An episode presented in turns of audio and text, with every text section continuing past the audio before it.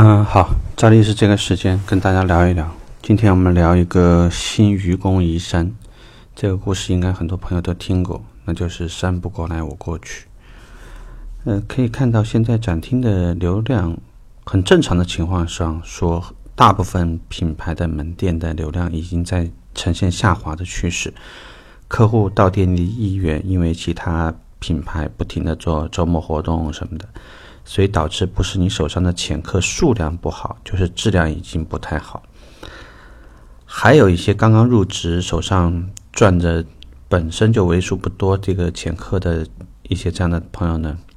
每天都眼巴巴的看着，然后给客户打电话，尝试着让客户到店。确实是这样，就是如果客户到店的话，毕竟讲会受到你品牌整个的氛围的。影响，并且呢，有一些品牌对于，呃，一杯咖啡啊，什么八九种饮料啊，有些提供呢，能让客户感受到其他品牌可能在硬件上、软件上达不到的一些东西。但是问题就在于，现在马上到年底，很多人都很忙，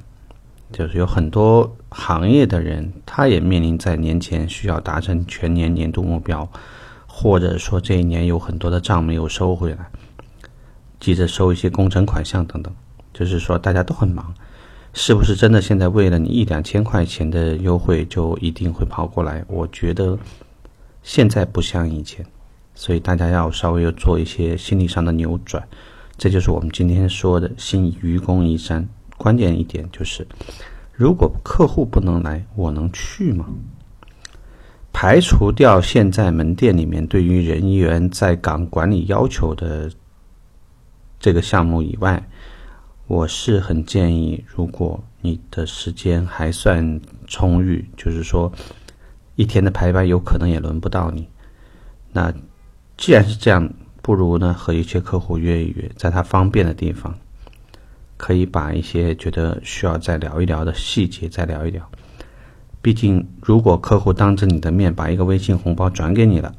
也就基本上意味着说这个事情呢也谈得七七八八了。至于你跟经理是不是当着他的面会去进行一些电话的交流、呃授权，那我相信你可能出发之前有些必要的沟通也应该要沟通掉。这样呢，无非就是现场走个过场就 OK 了。所以在这里呢，想跟新人去讲。千万不要过度依赖于客流，我们的销售漏斗其实它一直是有效的，只不过如果你恒定把所有的流量入口视为是自然进店客流，我想在某一个时间，这个漏斗就不太适合你拿这个东西来做运算了，因为剩下来的有可能只是一些被别人扫完的尾货，到你手上的质量啊，包括能够转化的几率就要小很多。如果这样的话，那你的日子应该就越来越难过了。希望呢，大家主动积极起来，啊，新的一天好好的开始，祝你有个好成绩，拜拜。